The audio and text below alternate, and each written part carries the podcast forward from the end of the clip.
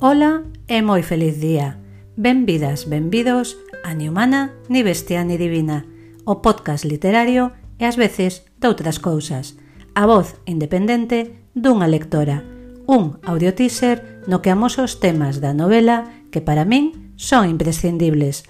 Se che gusta, lembra que me podes seguir. Son Clara Bouzada.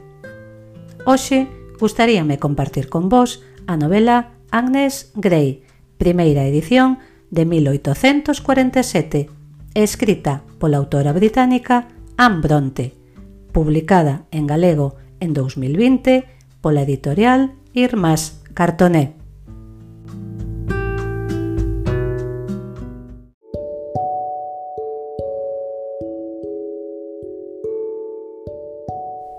Agnes Grey de Anne Bronte, a valentía dunha escritora na primeira metade do século XIX. A reitoral. Todas as historias verdadeiras conteñen unha ensinanza, aínda que nalgunhas o tesouro pode ser difícil de atopar, e cando se atopa é unha cantidade tan trivial que o froito seco e murcho apenas compensa o traballo de escachar a casca. Se ese é, ou non, o caso da miña historia, pouco competente son para xulgalo, Ás veces penso que lle poderá resultar útil a algunha xente e entretida a outra, pero que o mundo xulgue por si sí mesmo, protexida pola miña anonimia e polo paso dos anos e máis por uns cantos nomes ficticios, non temo aventurarme e expoñerei con franqueza ante o público o que non sería quen de revelarlle a máis íntima das amizades. O primeiro que me gustaría comentar cando me decido a reseñar un deses clásicos que, escrito por unha autora case esquecida durante décadas, agora está a se recuperar, é precisamente o agarimo co que Irmás Cartoné edita en galego esta breve novela. Que podía dicir alguén que xa hai traducións ao castelán e xa abondan, que quen sinta cobiza polos clásicos pode lelos traducidos na lingua de Cervantes, e todo iso. E a min, que a lingua de Shakespeare semellame máis próximo ao galego que o castelán, que temos máis vocabulario e xiros de abondo para falar da humidade, das néboas, dos ceos grises e do vento do norte, que trae frío, e mesmo do do sul, que trae chuvia, que hai reflexións que non é doado realizar baixo o sol nin a altas temperaturas.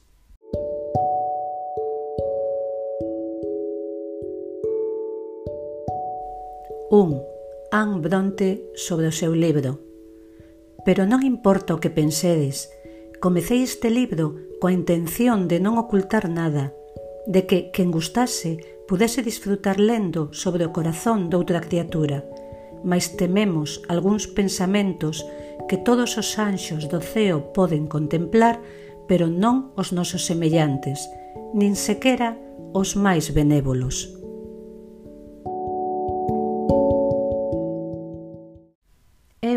Esta entrega tituleina Agnes Grey de Anne Bronte ou a valentía dunha escritora na primeira metade do século XIX.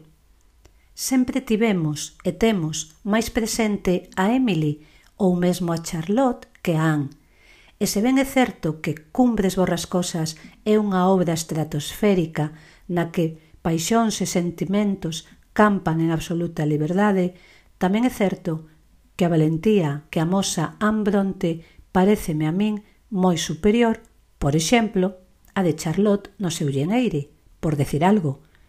Que me decides, senón, dese alegato sobre non ocultar nada?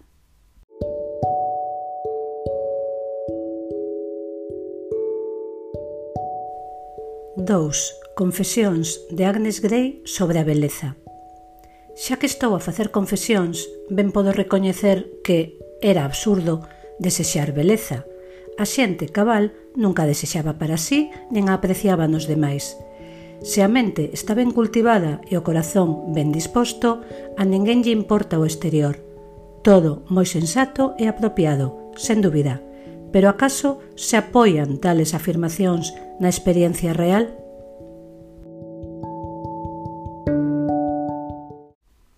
Tamén reflexiona Anne Bronte sobre a beleza. E mentres a gran Emily decide que a súa protagonista a ser extraordinariamente fermosa, nós non podemos obxetar nada, e a de Charlotte parece esmorecer de inseguridade por carecer de beleza ata que atopa un home rico e devorado polos seus medos que a mira con dozura, malia ela carecer de beleza, Agnes Grey, pola contra, teoriza e teoriza, novamente dende a sinceridade da experiencia real. Todo isto varios séculos antes de que Naomi Wolf escribise o mito da beleza. Meritorio, moi meritorio, diría eu.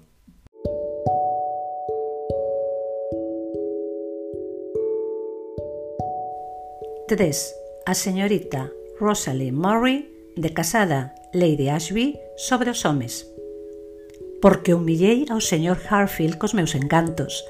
Permitirame vostede que teña algo de vaidade feminina. Non pretendo prescindir dese esencial atributo do noso sexo, que se vise vostede a intensa ansia do pobre señor Harfield e a agonía da súa mente cando o rexeitei, recoñecería vostede que teño motivos para me sentir satisfeita. cando a fermosa señorita Rosalie Murray fala sobre os homes dá medo oíla. Ela semella ter claro que a relación entre sexos é unha contenda na que a beleza é só unha arma e compre ser cruel e despiadada. Só dicir que Agnes Grey flipa, igual que fliparíamos nós.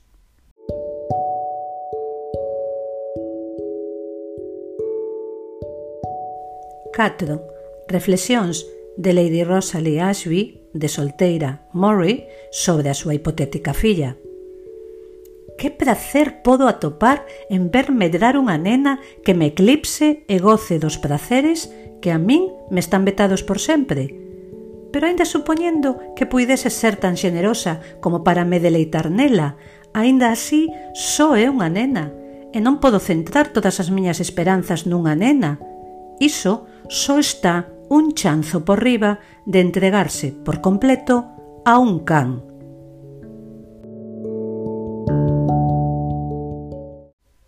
No entre no que a señorita Murray se converte en Lady Ashby, nós, as lectoras, non sabemos se aledarnos porque acadou o seu obxectivo profesional, enganando ao futuro esposo e a sogra, ou se, seguindo a senda de Agnes, desacogarnos. Unha boa muller debe desexar un home bo. Calquera outra combinación está destinada ao fracaso. Despois de todo, iso non cambiou tanto.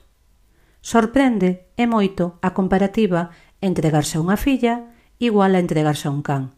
Ai non, perdón, entregarse ao cuidado dunha filla só está un chanzo por riba de entregarse a un can.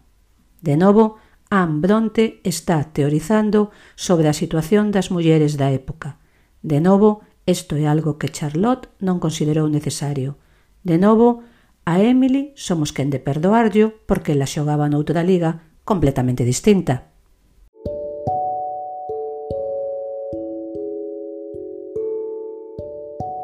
Agnes Grey de Anne Bronte, unha obra publicada aos 27 anos e a súa extraordinaria Canción do Mar. Había unha sensación de frescura e vigor nas rúas, e cando me afastei da vila, cando os meus pés pisaron a area e o meu rostro se dirixiu cara a ampla e brillante bahía, non hai lingua que poida describir o efecto do profundo e claro azul do ceo e do mar, do relucente sol da mañá na barreira semicircular dos irregulares cantís coroados por verdes e ondulantes cuiñas da vasta elisarea e das rochas que sobresaen no mar que coa súa vestimenta de algas parecen illas cubertas de erva e sobre todo das escintilantes e rebulderas ondas, facendo escuma e bulindo como se estivesen tolas de ledicia. E xa, para rematar, Permitídeme, por favor, que presuma de Océano Atlántico. A min había tempo que non me emocionaba tanto unha descripción da praia, do mar e das ondas batendo contra a beira da area. De feito, non sei exactamente por qué, pero lembrei un fado de Dulce Pontes, cansao do mar, mentre deslía as verbas que Ambronte nos tiña reservadas. Amor á vida, que peniña, que marchase tan nova.